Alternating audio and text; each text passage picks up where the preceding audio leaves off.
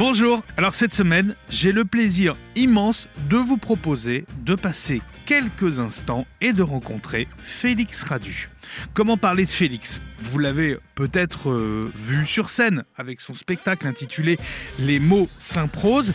Vous l'avez peut-être aussi vu ou entendu dans des chroniques sur la RTBF, la première. Vous l'avez peut-être vu aussi pendant et après le confinement sur les programmes Lumni de France Télévisions. Alors vous allez vite le comprendre, Félix est belge, il vit désormais à Paris. Félix, c'est beaucoup, beaucoup d'humilité, c'est énormément de générosité, c'est aussi beaucoup de tendresse. Vous allez l'entendre, Félix est une très, très belle personne. Je vous souhaite une très belle rencontre cette semaine avec Félix Radu. Bonjour Félix. Bonjour. Félix, on va remonter le temps ensemble. On va revenir à, tes souvenirs d'enfance. Quel est, tiens, le, le plus ancien souvenir que tu aies de, de ton enfance? Oh, le plus vieux souvenir que j'ai de mon enfance? C'est une question qu'on se pose rarement. Euh, je pense que mon plus vieux souvenir, c'est quand j'étais à l'hôpital pour la naissance de ma petite sœur, la toute première. Ah c'est, je pense, le truc le plus vieux que j'ai en souvenir. C'est un souvenir donc très heureux, j'imagine? Bah, je pense que quand t'es gamin, tu te rends pas compte que c'est heureux parce que tu sais pas bien ce qu'est une naissance, tu sais pas bien ce qu'est la vie, euh, enfin, ni même la mort, ni même un accouchement. Euh, mais je me rappelle que c'était un grand événement et que tout le monde avait l'air très angoissé à l'idée de, de cette arrivée. Et je me rappelle que ma maman était alitée ouais, à l'hôpital et qu'on était impatient de la voir. Enfin, je comprenais pas bien ce qui se passait, mais il se passait quelque chose. Et quand j'ai vu ce petit bout de truc là bouger, euh, c'est ta petite sœur, ouais, t'inquiète, petite sœur. Falloir veiller dessus, ouais, t'en fais pas, je vais veiller dessus. Et à ce moment-là, tu prends ça pour une blague et puis euh, t'es touché, quoi. Moi, ma petite sœur, euh, c'est le premier amour, quoi. Elle représente quoi, tiens, ta petite sœur pour toi? Aujourd'hui, j'en ai deux, donc elle représente la même chose. Mais ouais, c'est. c'est hum, c'est rare de connaître un être humain du début à la fin, quoi. Et euh, je, les ai, je les ai vus du début, quoi. Je, je connais tout euh, d'elle, et même ce qu'elle cache, et même ce qu'elle parviennent à très bien cacher aujourd'hui. Euh, je connais leur peur, j'ai vu quels enfants elles étaient avant de revêtir leur revêtement social, enfin... elle et moi, on se connaît, quoi. Une connexion, tu peux, on pourrait presque le dire comme ça? Hmm, Une connexion, ça voudrait dire qu'on est en perpétuel échange sur ce qui se passe, alors que c'est pas vraiment le cas. Disons que c'est une accumulation d'informations euh, je, sais tout d'elles, quoi. Euh, je les regarde et euh, je les aime parce que hum, c'est rare ouais, de connaître un être humain à ce point et de l'aimer à ce point. Donc je pense qu'il n'y a rien qui peut égaler l'amour d'un petit frère ou d'une petite sœur. Parce qu'elles, c'est encore différent. Elles m'ont rejoint en parcours, tu vois. J'ai pu un peu revêtir ce truc de grand frère cool et stylé. Mais elles, elles, non, elles étaient vulnérables du début. Et puis, c'est compliqué ensuite de me faire croire quelque chose qu'elles ne sont pas, quoi. Donc, je, je, porte un regard sur elles très, non pas protecteur, parce que ce serait mais élévateur, quoi. J'ai envie de les pousser, de les soutenir, euh, de les entendre et de leur amener des armes et des trucs. Enfin, je connais le monde un peu mieux qu'elles, puisque j'ai un peu plus d'années devant. Et de leur dire, ah ouais, tu veux faire ça? Ok, ben moi j'étais là avant, tiens, récupère ça, récupère ça de moi. Enfin, et de tout pour que ça aille plus vite de leur côté que du mien, quoi. Un grand frère cool et stylé, j'aime beaucoup en tout cas. Euh, elle était comment l'enfance du, du jeune Félix? Elle était pas cool et pas stylée. Euh, l'enfance du jeune Félix, non, c'était pas, c'était pas la folie. Voilà, on parle des sujets, on arrive sur les thématiques. Euh, non. Mais ça t'a euh, forgé. Ouais. Ça a fait ce que tu es. Ouais, je sais pas bien. Je sais pas bien si ça révèle de nous des choses ou si on l'est et puis on fait avec. Je sais pas si ça fait grandir ou si ça abîme. En fait, j'ai pas encore répondu à cette question. ouais, je sais pas si. Ouais. C'est intéressant de savoir si effectivement le fait d'en chier dans ta vie, euh, ça fait de toi quelqu'un de bien, ou si tu es quelqu'un de bien de toute façon, mais que le fait d'en chier t'oblige à, à plus vite le savoir, ou, ça crée des traumas qui t'empêchent d'être quelqu'un de con, quoi. Euh, moi, j'ai vraiment le trauma de la violence, et je serais incapable de lever la main sur quelqu'un, quoi.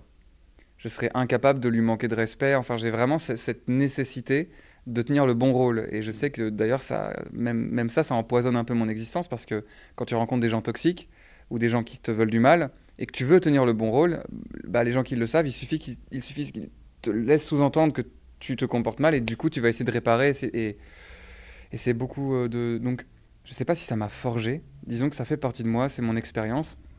C'est mon expérience de la vie et c'est mon expérience de moi. Et ça m'a permis de faire le tour de ma tête, quoi. Euh, quand tu es tout seul, quand tu t'ennuies ou quand tu subis beaucoup de violence, bah, tu es très vite enfermé dans ta tête. Et j'ai fait vachement le tour de mes neurones. Je me connais très bien, je sais quelles sont mes limites, euh, je sais ce que je suis prêt à encaisser, ce que je suis plus prêt à encaisser. Euh, ça m'a permis de faire le tour de qui je suis, ouais. Maintenant, ça t'a rendu peut-être plus, plus fort finalement? Oh, ça Je pense que ça m'a rendu plus fragile. Je pense que c'est même un, aveu de fragilité. ça m'a rendu plus fragile sur certaines thématiques et peut-être plus fort sur d'autres. Enfin, je sais pas si c'est plus fort. Disons que c'est faire de sa fragilité sa force, quoi. Genre, il y, y, a des choses qui, qui m'ont fait du mal et qui, je pense, m'en feront toujours. Et qui, quand on m'amène sur cette thématique, me font un peu trembler. Et puis en même temps, quand tu connais, quand tu sais, tu vois, genre c'est ton royaume, enfin tu vois, c'est moins impressionnant quand tu, quand tu sais ce que c'est que d'être triste mm. que quand tu le sais pas et quand t'arrive une grande catastrophe, tu es là, oh mon Dieu, mon Dieu, je sais ce que c'est que d'être vraiment euh, nul, quoi, d'être tristoun, euh, d'être au fond de son sac et au fond de sa couverture. Et je sais ce que c'est, donc c'est moins impressionnant. Peut-être, en ce sens, ça me rend plus fort parce que je suis moins impressionné par ça, mais non, quand je prends une tôle, j'en prends une tôle comme tout le monde. Et maintenant, Félix, maintenant que tu, que tu sais tout ça, qu'est-ce que tu dirais au tout jeune Félix à l'époque, si tu le recroisais là, maintenant? C'est une question qu'on me pose souvent et j'ai jamais, j'ai jamais vraiment la réponse euh, parce que, euh, genre, enfin, on pourrait répondre quelque chose de philosophique, un peu beau, en mode euh, pense à toi, force, etc. Mais en vrai dire, si, si j'essaie de vraiment me dire qu'est-ce qui à cette époque-là aurait pu m'aider, je pense que rien n'aurait pu m'aider, aucun, enfin aucune parole du moins, parce que tu as l'impression d'être seul au monde, tu as l'impression que ce que tu traverses, personne ne le traverse, tu as l'impression d'être incompris, et puis t'es es trop petit, quoi. ton, monde à toi est trop petit. Euh, l'univers s'arrête à la cour de récréation et euh, n'importe quelle parole extérieure te paraît superflue. Donc euh, j'aurais presque envie de rien lui dire du tout, parce que de toute évidence, il s'est bien démerdé jusque-là. faut avoir confiance en soi, même et particulièrement dans le passé. Donc j'ai confiance en moi. Genre, je me dirai rien du tout. Je, je, sais que je vais en chier, mais je sais que je vais tenir le bateau et je suis plutôt plutôt content d'être euh, encore là. quoi. Est-ce que tu te souviens du premier contact avec, euh, avec l'art en règle générale euh, Mon premier contact avec l'art, c'était ma maman qui m'emmenait voir des spectacles pour enfants au théâtre. Elle m'amenait de temps en temps, mais c'était un peu la sortie du dimanche. Enfin, on y allait de temps en temps. Et puis du coup, elle m'avait offert un livre, je le dis souvent, elle m'avait offert le, Les Contemplations de Victor Hugo. Euh, par hasard. C'est mon premier contact bouquin, ouais. Après, bon, j'ai eu des livres pour enfants, bien sûr, les chairs de poule, les BD, les Tintins, tout ça, j'ai dévoré, mais le premier vrai contact avec, disons, la littérature, avec un grand L, c'était les contemplations de Victor Hugo, que ma mère m'avait acheté par hasard, parce que je l'avais accompagné dans une boutique. Et euh, je l'ai défoncé, ce livre. Genre, j'adorais les poèmes, quoi. Je trouvais ça trop beau. Euh, de parler d'amour, ça m'évoquait quelque chose de fort. Ah parce que j'étais à cette époque très terrifié par la beauté des femmes, par l'amour en règle générale je, rêvais d'être amoureux et d'être aimé. Enfin, il y avait une vraie, un vrai fantasme du couple. Et Victor Hugo en parlait, en parlait si bien. Et je l'ai un peu érigé en roi, en Dieu tout-puissant. C'est mon premier contact, celui-là, ouais. Et, tu comprenais tout des contemplations de, Victor Hugo à, cet âge-là? Non, non, non, tu comprends rien. Mais après, il n'y a pas à comprendre, il y a à ressentir. Euh, il n'y a, a, pas à comprendre, il y a à ressentir. Et ça, c'est valable pour tout, même quand on est très âgé. Dans l'art, parfois, euh, t'es pas obligé d'intellectualiser. Parfois, juste le fait que ça t'évoque un sentiment fort, hein, que ce soit négatif ou, positif, c'est que c'est réussi, quoi. Euh, donc, euh, je comprenais pas tout, mais ce que je comprenais, c'est que ça me faisait du bien et que ça avait du sens pour moi et qu'il fallait que je retienne des poèmes par cœur. Donc, je retenais des poèmes par cœur uniquement parce que dans ma bouche, ça. J'ai vu une interview de quelqu'un qui disait ça avait le goût de Dieu, quoi, ça a le goût de l'éternel. Il y, y a, quelque chose de ça me plaisait de, de, les ressasser, de les répéter, et puis d'imaginer peut-être un jour en écrire. Et donc j'ai commencé à ébaucher des vieux poèmes nuls. Ah ouais? Ouais, je voulais devenir auteur. Je voulais devenir... Pour moi, auteur, à ce moment-là, au moment de Victor Hugo, c'était le plus beau métier du monde, parce que ça avait un rapport direct avec le céleste, quoi, avec, le, avec, les, avec le, la beauté, avec euh, tout ce qu'il tout ce y a de plus sublime sur Terre. Tu dis c'était, mais ça l'est encore. Et tu as toujours cette envie, ah, Félix. Bien sûr, mais enfin, disons que c'est pas la même chose. C'est pas le même rapport quand tu es spectateur de quelque chose que quand tu en deviens acteur. Il euh, y a un vrai sacrifice à faire euh, de, de passer derrière le rideau, quoi. Euh, c'est pour ça que moi, ça me met souvent très en colère quand les gens disent Moi, j'adore faire du théâtre, ça me fait énormément de bien. Je vais dire Mais mec, tu fais pas du théâtre pour toi, tu fais du théâtre pour les autres. Et quand tu as compris ça, en fait, bah, tu passes dans une autre sphère. Et passer derrière le rideau, passer derrière les ficelles et faire bouger les marionnettes. La magie, elle est dans les yeux des gens qui regardent tes marionnettes, elle n'est pas dans toi qui regarde tes marionnettes bouger. Et c'est très différent, quoi. Tu, veux dire, tu, veux dire, que tout ça, c'est finalement également un métier Quelque chose? Bien sûr, c'est un, enfin, c'est, un métier, c'est un travail. Et, et, c'est, même, même les métiers passion, parce qu'elles sont portées par une, une, nécessité, euh, c'est, quelque chose que tu sacrifies. Enfin, pour les autres, euh, tu sacrifies du temps, parfois même du bonheur, parce que bah, quand tu quand tu t'attardes sur la conjugaison, la ponctuation, quand tu rencontres les autres artistes, que tu vois qui ils sont, de comment ça fonctionne le métier, de comment est-ce que tu perdures, comment est-ce que tu communiques, tout ça, c'est comme apprendre un tour de cartes. Euh, tu peux trouver ça fascinant au début et le voir et te dire je veux devenir magicien. Mais le premier pas pour devenir magicien, c'est comprendre que la magie n'existe pas, quoi. Et, euh, ou alors qu'elle existe, mais différemment. Euh, elle existe dans effectivement les yeux des gens qui la regardent. Et c'est quelque chose que tu as compris, ça, toi, Félix? Ouais, bien sûr. La magie, elle n'est pas dans, dans, dans, mon stylo, elle est plutôt dans, dans, ceux qui entendent dans ce stylo quelque chose de beau, qui leur fait du bien. Et moi, je suis beaucoup plus ému par les gens qui viennent me voir dans ma salle de spectacle que par mon spectacle. je suis ému par la littérature que je lis plus que par le. Enfin... Donc ouais, il faut passer derrière le, rideau, quoi. Et j'ai un peu l'impression d'avoir fait, euh, d'en avoir fait mon taf, quoi. Tu le regrettes? Non, non, non, non, parce que je suis bien plus heureux à. faire de l'art, c'est se consoler d'être inconsolable, quoi. Il y a quelque chose de. Euh, je suis triste, mais euh, je peux, par un procédé assez surprenant et magique, ne plus attrister les autres.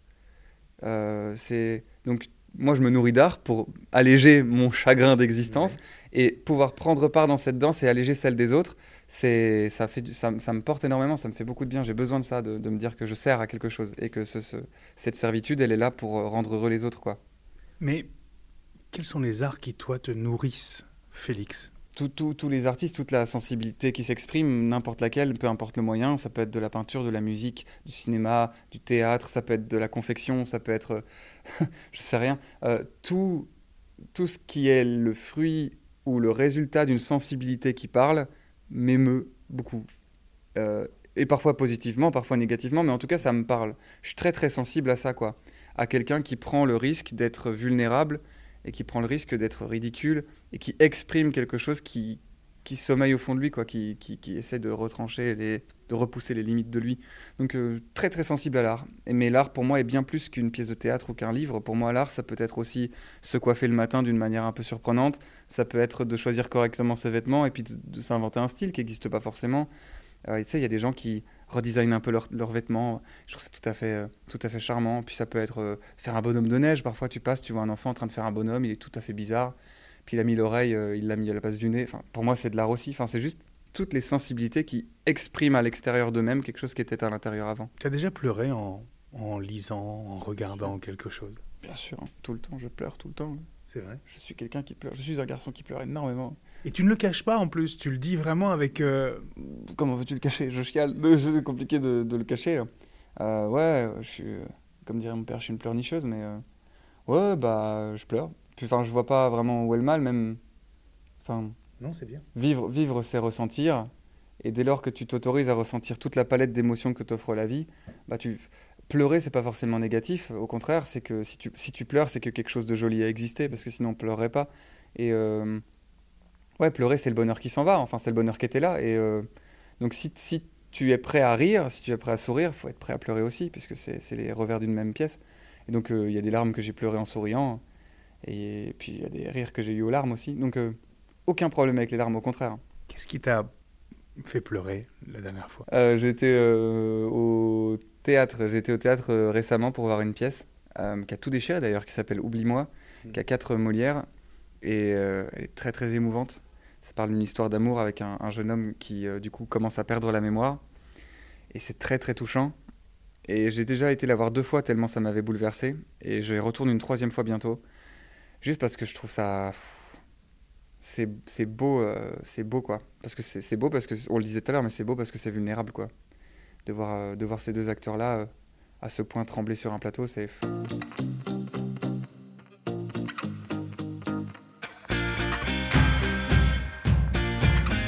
C'est un métier extrêmement difficile. Qu'est-ce qui, dans ta vie, à un moment donné, te, te fait, te pousse à, embrasser cette carrière-là et, à partir dans ce, dans ce métier, celui d'écrire, entre autres, euh, de monter sur scène, entre autres, et de tout ce que tu fais, parce que ta palette est très très large, euh, et puis aussi euh, bah, de venir en France? Il y a plein de questions, il y a plein de réponses différentes. Je pense pas que ce soit un métier difficile, entre guillemets. Je pense qu'il y a des métiers plus difficiles. Je pense qu'il y a des métiers comme celui de mon père, par exemple, qui se lève très tôt, qui se défonce les mains euh, et qui rentre épuisé avec les épaules défoncées. Je pense que ça, c'est un métier difficile. Euh, moi, j'ai fait ce métier parce que je ne me suis pas posé la question. J'écrivais et c'était bien la seule chose que j'arrivais à faire. J'étais bien incapable de faire autre chose. Je ratais tout. Juste, j'ai poétisé dans mon coin et il s'est avéré qu'à un moment, ça a commencé à plaire. Mais c'était pas difficile dans la mesure où écrire, bah, c'est un plaisir. Après, bien sûr, parfois, on t'oblige à écrire des choses qui te ressemblent moins, et puis il faut que tu te plies à certaines restrictions pour pouvoir bosser, par exemple, avec des grosses institutions, France TV, etc. Euh, et c'est là où ça devient un métier. Mais euh, c'est ce qui est difficile, je pense, c'est davantage d'y croire, mm. plus que d'exécuter ton travail, puisque au bout d'un moment, tu as le truc. Euh, donc, ce qui est difficile, c'est d'y croire. C'est d'espérer qu'un jour, peut-être, tu sois écouté, entendu et que ça plaise. ça, c'est dur. Mais faire ce métier n'est pas, c'est pas, c'est pas, manger grâce à ce métier, c'est difficile. Faire ce métier, c'est pas.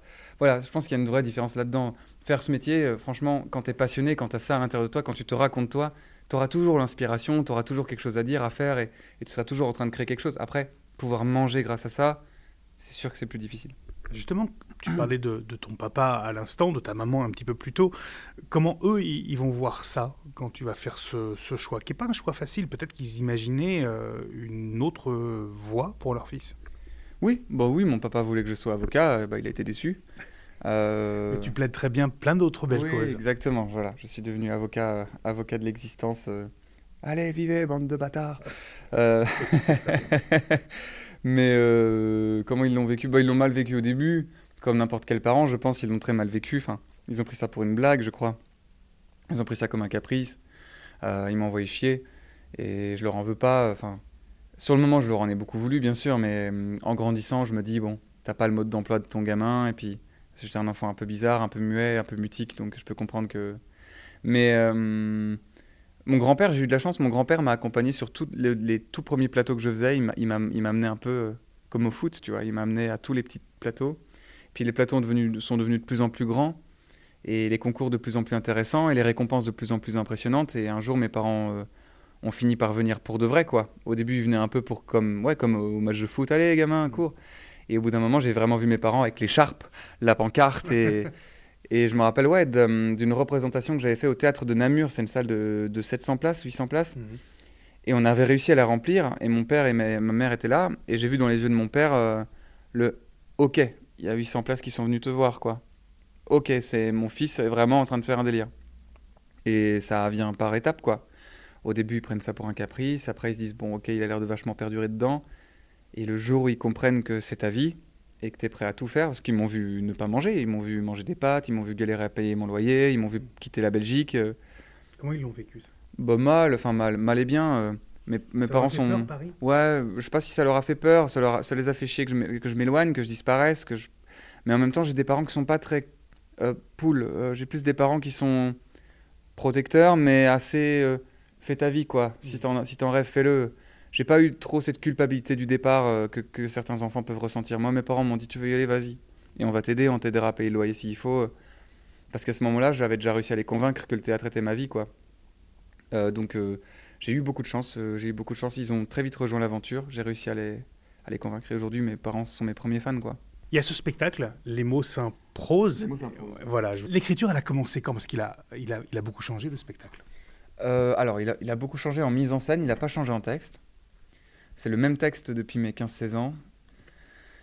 Euh, c'était pas un spectacle, c'était mon carnet de poésie. Donc il y a beaucoup de textes qui rimaient, c'était des poèmes à la base. Ça restait des, imitations de Victor Hugo et de, et de, et de Raymond DeVos. Tiens, encore Victor Hugo. Ouais, bah ouais, ouais. Bah, c'est là où ça, où ça a commencé. Quoi. Enfin, j'avais mon petit carnet de poésie, je faisais des, des rimes, des jeux de mots. J'aimais beaucoup les jeux de mots à l'époque.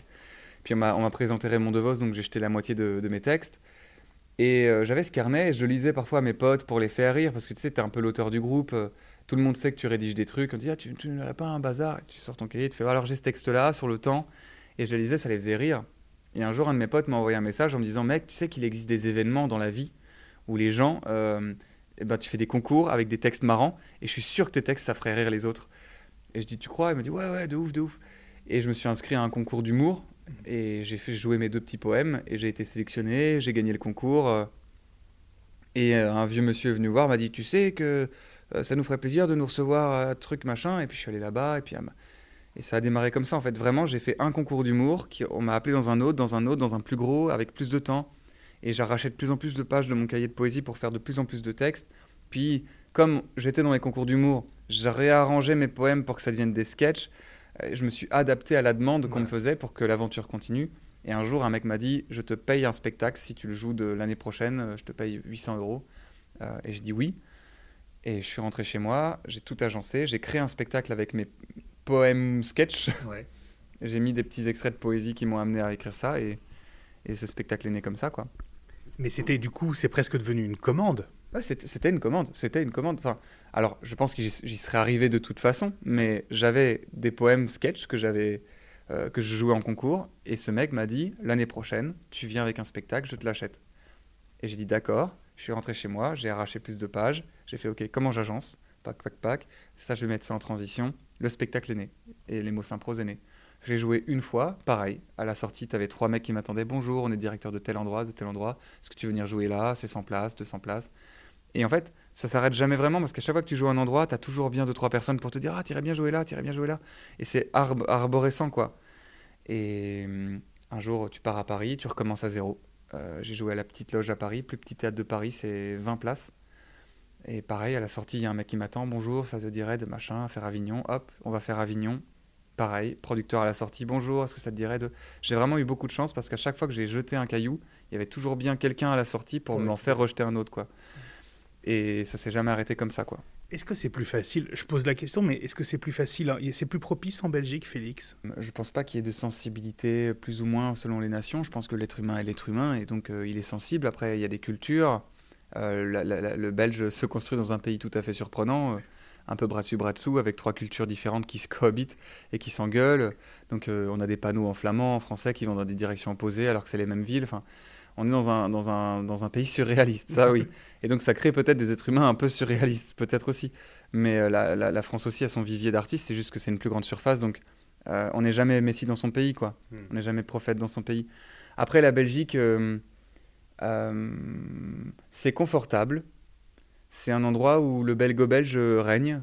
Euh, on, on- on aime bien nos artistes. Et il est très vite fait de trouver son petit endroit, son petit cocon, et de s'y plaire. Et moi, je me suis très vite méfié de ça. J'ai préféré aller affronter la grande et impressionnante France, euh, le, la terrible et indomptable Paris. Et beaucoup de Belges s'y sont cassés les dents. Mm. Beaucoup d'amis à moi sont venus vivre à Paris 4 mois et se sont dit non, c'est pas pour moi, t'as des salles vides, les gens parlent pas, ils restent pas à la fin. Euh, et oui, mais pour moi, c'est ça la vraie vie aussi. Euh, c'est de pouvoir un peu tomber sur les genoux et se dire que c'est normal, euh, on est nulle part, on est personne, il faut. La Belgique, c'est très maman. La France, c'est très amante, je trouve. C'est très amoureuse, quoi. C'est difficile de la courtiser. On n'est pas toujours dans son lit, pas tous les soirs. Parfois, elle te veut, parfois, elle te veut pas. Mais quand elle accepte et quand tu t'endors contre elle, mon Dieu, qu'est-ce que t'es le roi du monde, quoi. Donc, je préfère ça. Je préfère, je préfère dormir seul de temps en temps et avoir une sublime amante que de dormir chez ma maman toute ma vie, quoi. Tu, tu, tu n'as jamais regretté ton choix de, de venir à Paris? Non, jamais, au contraire. Même dans les moments difficiles? Oh, non, non, même pour les moments difficiles, même, genre, je, je suis très heureux. Bah, bah, vraiment, moi, j'ai- dissocié le- la difficulté ou, la, ou la- le chagrin de l'élément négatif. Pour moi, ressentir quelque chose de fort, c'est que pour, pour le coup, il quand tu mises des choses sur la table, il se passe quelque chose de fort, quoi. Et s'il se passe quelque chose de fort, c'est que tu as joué ta partie. Et c'est en ça où je suis très, très heureux d'être à Paris parce que je suis, dans la vie, quoi. J'ai des grosses défaites, j'ai des grosses réussites, j'ai des gros moments de doute, mais pour moi, tout ça, tout ce qui, tout ce qui est traversé, comme ça me bouscule de plein fouet, je me dis, je suis dans les vagues, je suis dans, je suis dans l'océan, je suis en train de ramer. Je préfère ça qu'être dans, dans une vie tranquille, pépère, où, où tout est coton, et tu te réveilles un jour, tu as 40 ans, et tu te dis, putain, où est-ce que c'est passé, quoi. Donc non, non, j'en chie bien, mais j'ai jamais rien regretté, au contraire. Je me, je, je me sens très chanceux de- d'en chier à Paris, ouais. et vivant peut-être. Et vivant, je me sens très chanceux d'être en vie, ouais. Et alors, il y a évidemment ce spectacle Les mots s'improsent, et puis il y a eu une collaboration aussi avec euh, France Télévisions. Comment ça s'est passé? Euh, C'était pendant le confinement. Euh, dans ce spectacle, donc dans, le- dans les mots symprose, je vulgarise beaucoup la littérature, Mhm. comme on se l'a dit. hein. Il y a des extraits de littérature, il y a des jeux de mots. Et, euh, Et ça, ma- France Télévisions voulait que ça Non. soit toi Non, non, euh, France Télévisions, ils étaient bien tranquilles dans leur tour d'ivoire. Je pense qu'ils ils m'avaient même pas capté et ils avaient raison. Non, c'est ma production qui m'a dit ce serait intéressant qu'on trouve un format autre que le spectacle pour te faire jouer de cet exercice parce qu'il est vraiment bien. Tu fais ça vraiment bien, la vulgarisation, quoi. T'es es un bon transmetteur. Et on a contacté France Télé en leur disant voilà, on a cet artiste-là, donc moi, est-ce que ça vous dirait? Et ils ont dit bon, oui, proposez-nous quelque chose. Et je leur ai proposé donc les capsules euh, Lumni. Et ils ont répondu ouais, mais pas sûr que ça fonctionne. Et puis Félix n'est pas très très connu quoi. Euh, on ne sait pas comment il travaille, on ne sait pas si ça va marcher. Et euh, donc, est sorti de là, j'ai dit d'accord, très bien, bah, je vais faire une vidéo tous les jours dans ma chambre jusqu'à ce que vous soyez convaincus. Donc, j'ai fait une capsule tous les jours pendant le confinement dans ma chambre sur des citations, sur des proverbes. Et puis en fait, la chance que j'ai eue, c'est que entre temps, enfin pendant cet exercice, j'ai commencé à faire des chroniques à la radio mm. qui ont vraiment bien marché. Et ça a été le clou de plus. Euh, France Télé a rappelé en disant bon, écoutez, qui est ce jeune homme dont on nous parle tant? Il fait des chroniques, ça marche bien, son idée est sympa, il fait des vidéos tous les jours dans sa chambre. Essayons. Et on a fait ce format-là. On a concédé ce format-là aussi parce qu'il a fallu l'inventer avec eux. C'était plus tellement mon idée, c'était notre idée. Et on a été le meilleur contenu visionné pendant l'année. Donc on a proposé une saison 2, pareil, très très bien, euh, très, très, très, bien reçu. Ils ont proposé une saison 3 et j'ai décliné parce que c'était trop de travail, c'était une masse euh, incommensurable de bouquins à bouffer et j'en pouvais plus.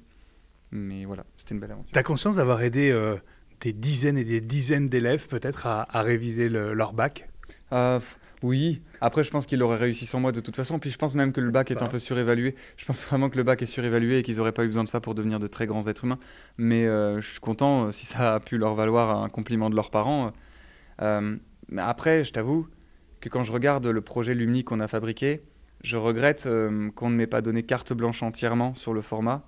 Parce que je pense qu'on aurait pu faire quelque chose d'encore plus sexy, entre guillemets, d'encore plus jeune, d'encore plus décontracté ça reste quelque chose d'éducationnel avec une grosse institution qui est France Télévisions. Et donc, ils ont beaucoup d'enjeux, euh, ils ont beaucoup de, règles et de cadres. Et j'aurais aimé qu'on les brise davantage et qu'on s'autorise vraiment à parler aux jeunes, pour les jeunes, avec de la littérature. Ce qui n'est pas vraiment le cas. Euh, Lumni, c'est vraiment une concession mutuelle de OK, on te laisse faire ça, Félix, mais il nous faut quand même ça et ça et ça. Donc, c'est un enfant, quoi, un peu des deux. Et j'aurais aimé avoir mon bébé rien qu'à moi. avec euh, mes règles, mes lois, mais voilà. Donc euh, je pense qu'on aurait pu faire mieux encore et que peut-être plus tard, quand je serai plus connu, je pourrais me permettre de financer moi-même des trucs et d'aider encore mieux, quoi. Tu as parlé de la radio et effectivement, la radio t'a aussi aidé les chroniques sur la RTBF, la première. Est-ce qu'à un moment donné, tu, tu pensais à ce qu'il allait se passer avec ces chroniques qui ont été visionnées des millions de fois sur tous les supports possibles imaginables? Tu, tu as mesuré ça quand c'est arrivé? Euh, je ne m'attendais pas à ça puisque j'avais déjà fait de la radio plusieurs fois. J'avais déjà été invité dans plein d'émissions et j'ai toujours fait les mêmes papiers. Et même, il y a plein de fois où des gens de, des émissions et des spectateurs sont venus me voir en disant Mais arrête de faire ces papiers, genre ça nous intéresse pas. Tes jeux de mots, ta poésie, c'est mignon, mais euh, fais, des blagues. Enfin, beaucoup de gens sur ton chemin, euh, sur mon chemin, m'ont proposé de dévier, quoi. Mais c'est ce qui me ressemblait, c'est ce que j'aimais faire. Euh, mais par contre, la première, c'est la première fois où je pense le mec qui était censé m'expliquer ce pourquoi je venais a eu la flemme. Il m'a appelé, il m'a dit Tu veux bien venir remplacer un chroniqueur star? C'est pour trois papiers. Euh, carte blanche, fais ce que tu veux. Et je pense vraiment qu'il était censé me dire, fais un papier billet d'humeur, un peu comique. Et le mec a eu dû avoir, il devait avoir une réunion après, il a dit, fais ce que tu veux. Et ça s'est appelé carte blanche à Félix Radu. Oui. Il m'a, il m'a dit, carte blanche, fais ce que tu veux. Je dit, ok, carte blanche. Et c'est la première fois que quelqu'un me disait, fais ce que tu veux. Alors je dis, bah, alors parfait, je, je m'oblige même plus au jeu de mots, je m'oblige même plus à l'humour. Je vais venir faire un poème. Et j'arrive à la radio, le mec dit, bah voilà, maintenant le billet d'humeur de Félix Radu. Et là, je me rends compte du malentendu parce que ce n'est pas du tout un billet d'humeur. Et je dis mon poème, et vraiment le présentateur lève la tête il me regarde emmerdé, il regarde la régie en mode qu'est-ce qu'on fait? Et la régie, elle fait. Et euh, donc je, termine mon petit poème un peu mal à l'aise en me disant putain merde, je suis à côté de la plaque. Je rentre chez moi et euh, le présentateur m'appelle et me dit écoute Félix, je pense qu'il y a un énorme malentendu. Euh, on comprend pas tout ce que tu as fait ce matin. C'est très joli, hein, tu écrit très bien, c'est pas le problème, mais je pense que personne n'a envie d'écouter de la poésie le matin. Alors ce qu'on te propose, c'est peut-être pour les deux derniers papiers qui te restent de nous envoyer le texte à l'avance pour qu'on sache ce que tu vas faire et qu'on puisse te rediriger, parce que vraiment, ça correspond pas du tout à la ligne. Enfin, je pense que tu t'es vraiment égaré. Et euh, je me suis dit, euh, ouais, ouais, t'inquiète. Et en raccrochant, je me suis dit, je m'en bats la race, Cyrano de Bergerac, je vais faire mes papiers comme je le veux, et on me virera et on me rappellera plus jamais, mais au moins j'aurais fait une fois dans ma vie quelque chose qui me ressemble devant l'audience, quoi. Et ils ont malgré tout posté ma chronique euh, sur leur réseau parce qu'elle était là, il fallait le faire. Et en fait, on a fait 2 millions de vues en deux jours. Et euh, du coup, le même. Et ça, ils ne s'y attendaient pas. Ah, bah, bien sûr que non. Les chroniques habituellement font 300 vues sur la première. Donc euh, personne ne s'attendait à ce que le petit nouveau euh, qui a fait un poème touchum se retrouve à 2 millions de vues sur Facebook. Donc ils m'ont rappelé le lendemain, le même monsieur, il m'a dit Félix, on est tellement heureux de te savoir sur nos ondes, on est tellement fiers de savoir qu'un format comme celui-là peut, peut s'épanouir sur nos ondes. tellement hâte de le prochain. Qu'est-ce que tu vas nous faire comme poème? Et je trouvais ça tout à fait. Après, je lui en voulais pas parce que j'entendais bien dans sa voix qu'il était très emmerdé de, de m'avoir dit ça la veille, mais en même temps, je peux comprendre qu'un truc extraterrestre alors qu'on voulait autre chose. Enfin, Mm. il, il avait pour devoir de me dire, mec, c'est pas ce qu'on avait demandé. Et je trouve ça joli qu'il ait eu, bon, bah, l'obligation de me dire, euh, effectivement, ça marche. Voilà. Désolé, euh, fais ce que tu veux. Et j'ai eu cette euh, carte blanche, quoi. Est-ce que c'était pas aussi un moment donné, Félix, où les gens avaient besoin d'entendre ça? Tout le monde a toujours besoin d'entendre ça, peu importe le moment. Tout le monde a besoin de douceur, tout le monde a besoin de poésie. Je pense juste que les gens l'ont oublié, quoi. Mm. Je pense que les lieux de culte, de, de culture, ont été, ont été comment? Ont été vidés. Les gens n'y vont plus. Ils y vont plus parce qu'ils s'y sentent plus légitimes. Et je pense que les gens ont oublié euh, ce qu'était l'art à l'origine, quoi. C'est quelque chose de terriblement populaire. Euh, L'art, euh, les gens ont oublié qu'ils aimaient la culture, quoi. Euh, ils pensent que la culture. Ouais, bah bien sûr. Et donc euh, le fait de revenir avec ça et que les gens fassent Waouh, j'adore, ça me ferait presque aimer la poésie. En fait, tu l'aimes, la poésie. C'est juste que ce que tu n'aimais pas, c'est la poésie qu'on t'a vendue à l'école. C'est celle qu'on te vend au quotidien, ce truc un peu égocentré, autocentré, où les gens s'autosuent sur le plateau. Mais la vraie culture, la vraie poésie d'un être humain à un autre qui dit j'ai peur de mourir, j'ai peur de l'amour, j'ai peur d'être seul, ça évidemment que ça te parle, puisque c'est c'est la vibration originale de l'être humain, quoi. On, a tous, on est tous terrifiés.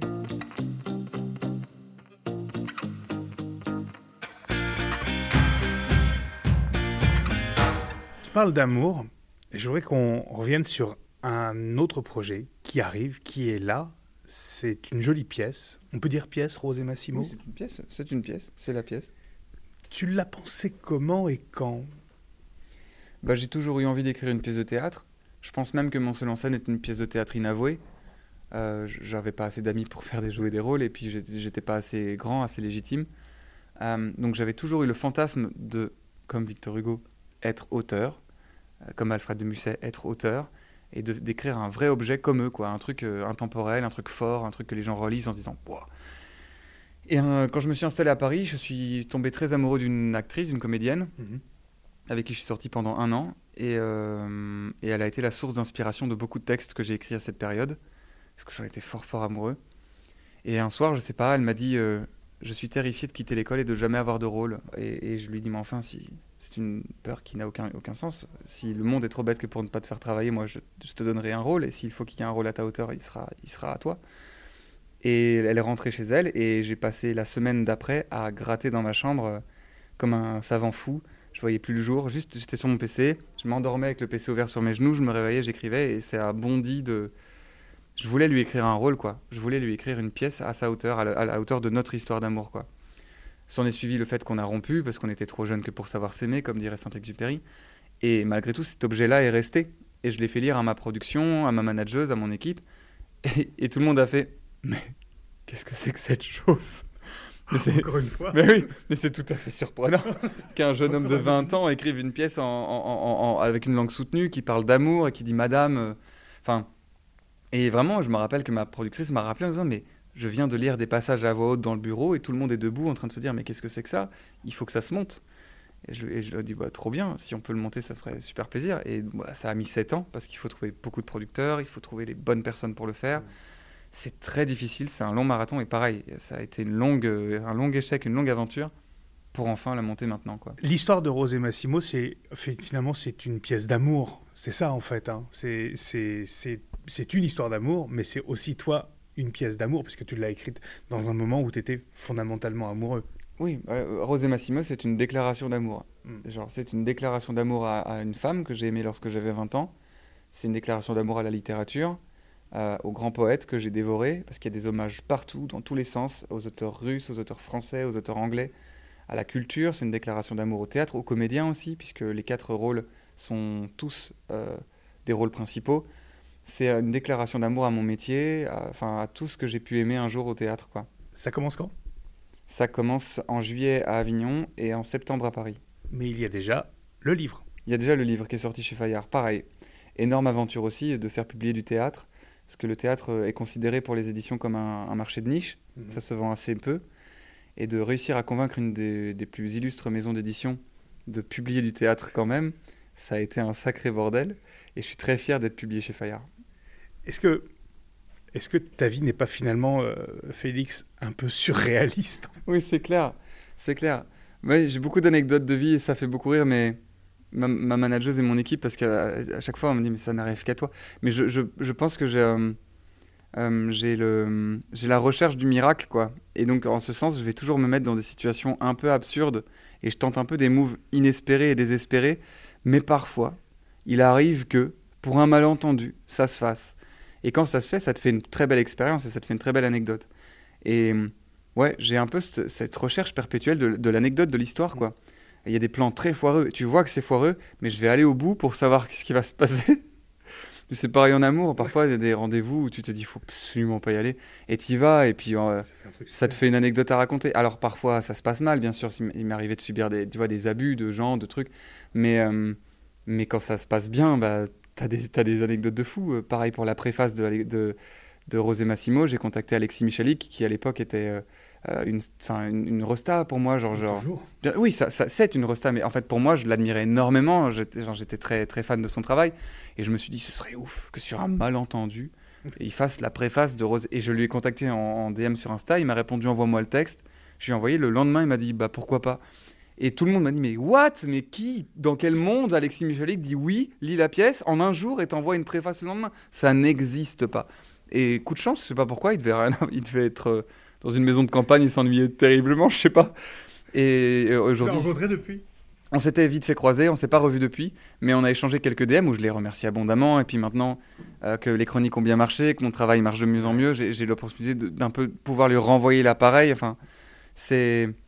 euh, un- je pense qu'il doit se sentir content parce qu'il a, il a peut-être eu du flair en se disant bon bah, ça a marché, ça marche. Ou peut-être même qu'il a dû se dire ça marchera jamais. Parce que moi, ça, je me rappelle sa condition pour faire la préface, c'était trouve une maison d'édition. Ouais. Et comme c'est impossible de trouver une maison d'édition pour du théâtre, je pense qu'il a dû se dire jamais il va trouver. Sauf que la maison d'édition, bah, elle a dit oui. Et quand je suis revenu j'ai une maison, il m'a dit ah bon c'est qui? Fayard Il m'a dit mais Mais il a dû se dire oh putain ce gamin est vraiment très très convaincant quoi. Mais tant mieux c'est une belle aventure et puis je pense que ça va devenir un, un très chouette ami aussi donc euh, c'est la joie des aventures de la vie quoi. tu parles de l'amitié. Je voudrais qu'on revienne sur l'amour. Quelle place a l'amour dans ta vie, Félix? Bon elle a, elle a toute euh, c'est elle a toute la place. Elle- même, jouons sur les mots, elle a- c'est même pas qu'elle a une place dans ma, dans ma vie, c'est, c'est, c'est, la, c'est la place, l'amour. Il Reste à savoir qui vient s'asseoir dessus, quoi. Euh, donc, euh, ouais, enfin, s'il faut choisir une religion, choisissons, la- choisissons l'amour, quoi. L'amour est ma religion, comme dirait Barbara. Donc, euh, conscience, Félix, de, faire énormément de bien avec ton art, avec ton écriture, avec tout ce que tu peux faire aussi à la radio, à faire beaucoup de bien autour de toi. Est-ce que tu as conscience d'avoir beaucoup aidé, notamment dans des chroniques que tu as pu faire euh, sur la RTBF, d'avoir pris des positions, des positions engagées, des positions euh, claires, des positions euh, progressistes, qui ont beaucoup aidé, qui ont fait bouger les lignes. Est-ce que tu en as conscience? Euh, je pense que... exemple, quand tu parles du crop top, par exemple. Euh, bah, ça, c'est une chronique qui m'a valu beaucoup de débats aussi.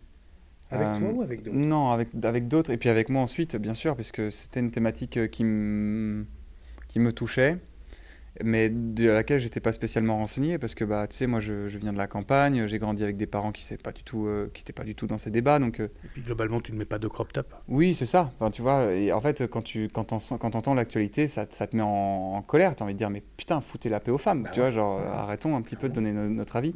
Et donc, j'ai pris cette parole, effectivement, euh, en disant, foutez la paix aux femmes. Et puis surtout, le combat maintenant doit être porté par les hommes et par les femmes.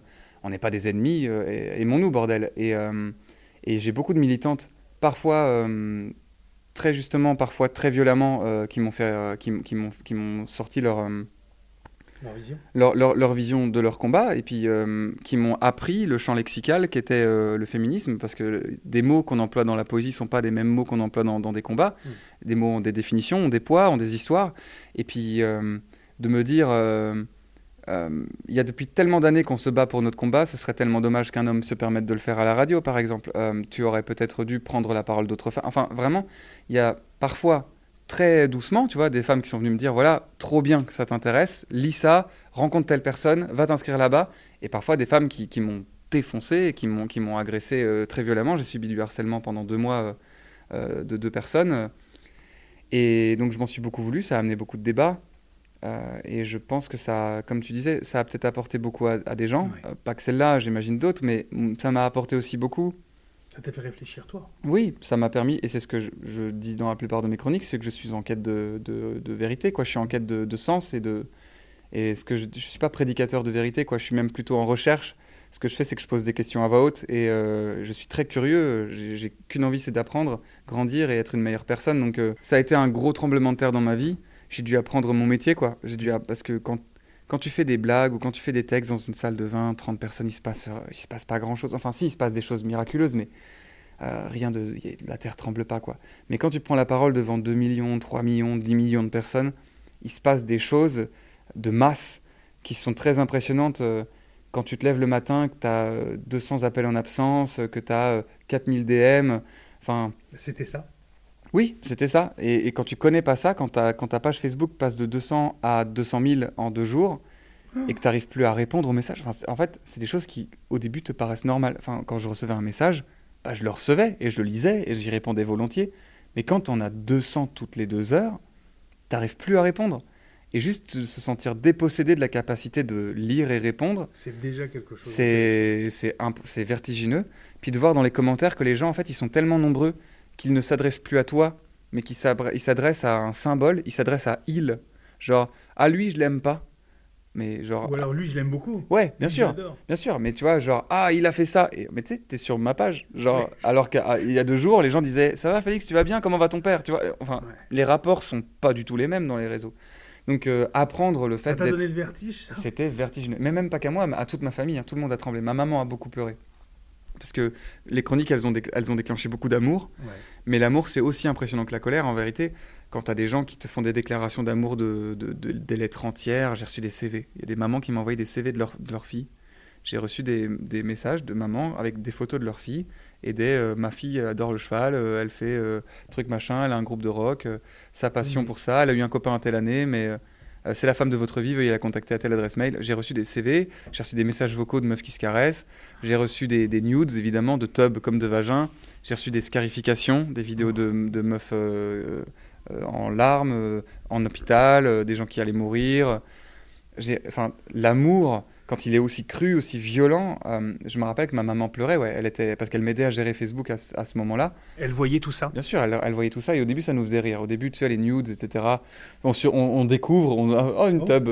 Et donc ma maman répondait merci, je la transmets à mon fils. Et en fait, au bout d'un moment, quand on reçoit 100 par jour et que les gens t'envoient des scarifications avec ton nom, en fait, tout- t'as l'impression d'avoir, tu sais, quand quand t'as bu du lait pas frais et que tu Ouais. tournes dans un carrousel. T'as l'impression que tout ça devient. T'as t'as- ça- t'as des hauts le cœur doucement, alors que c'était agréable au début, t'as un- ça tourne trop vite et t'y prends plus de plaisir. Donc j'ai- j'ai dû- j'ai arrêté les chroniques pendant deux ans. J'ai pris un psy qui m'a beaucoup aidé à déjà me, me- me pardonner de, de, de prises de parole que j'ai pu faire, de retours que j'ai pu avoir pour pouvoir euh, mieux aborder euh, les retours qu'on peut faire parce que tu peux pas plaire à tout le monde. C'est essentiel, ça, de se pardonner. Ouais, bien sûr, il faut, il faut, il faut, il faut se... En tout cas, je pense, c'est une phrase qu'on se dit beaucoup quand on est petit, mais je pense qu'il faut la répéter Ouais. encore et toujours. C'est, l'intention qui compte.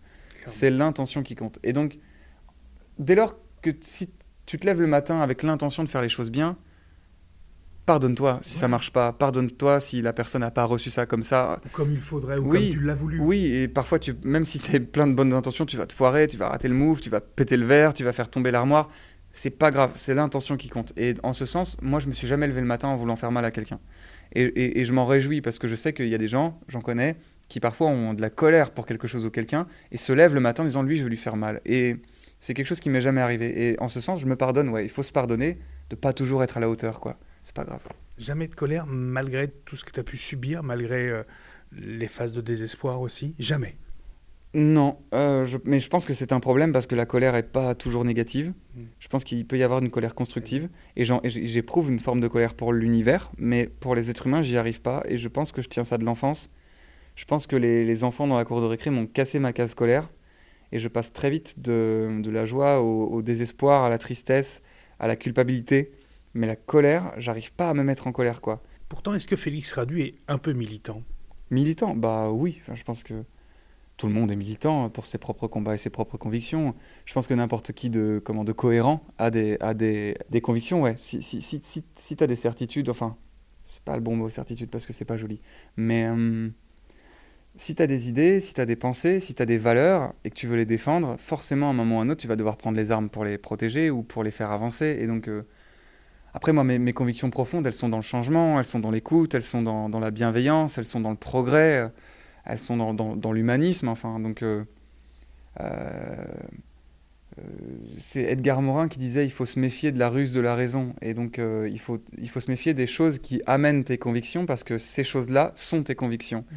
Et donc, les gens qui pensent qu'ils vont faire avancer le monde par la violence, par la guerre, par, par la colère, pour moi, ils se trompent parce que si tu amènes la paix par la guerre, alors tu amènes la guerre pour moi, même si ça prend plus de temps, même si parfois c'est inutile, même si parfois ça marche pas, faut toujours répondre euh, à la violence par l'amour, par l'écoute, et tendre l'autre joue, quoi. J'y crois profondément. Donc il faut se méfier de la ruse de la raison. Donc mes convictions, même mon, militantisme, il, est, c'est un militantisme de douceur, quoi. C'est mettre la fleur dans le fusil, c'est. Ah, euh, je continuerai de, de parler d'amour jusqu'à ce que tout le monde s'aime, quoi. Est-ce que tu penses pouvoir changer les choses? Je pense pas. Enfin je, je, pense pas que je puisse moi changer les choses. Euh, je pense que je peux, je peux créer dans le décor un peu de couleur, quoi. Je peux ajouter un peu, un peu mon trait de pinceau sur le tableau. Euh.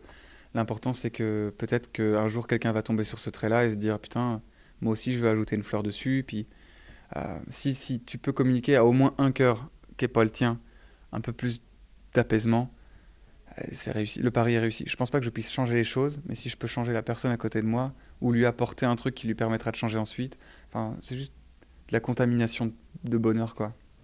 Euh, moi, frapper, enfin frapper, euh, crier, euh, humilier, abaisser, rabaisser, peu m'importera, je répondrai jamais à ça par la violence, quoi. Donc, s'il y a un endroit où la colère se perd et où on rend de l'amour, il y a bien un moment où l'amour va finir par gagner, quoi.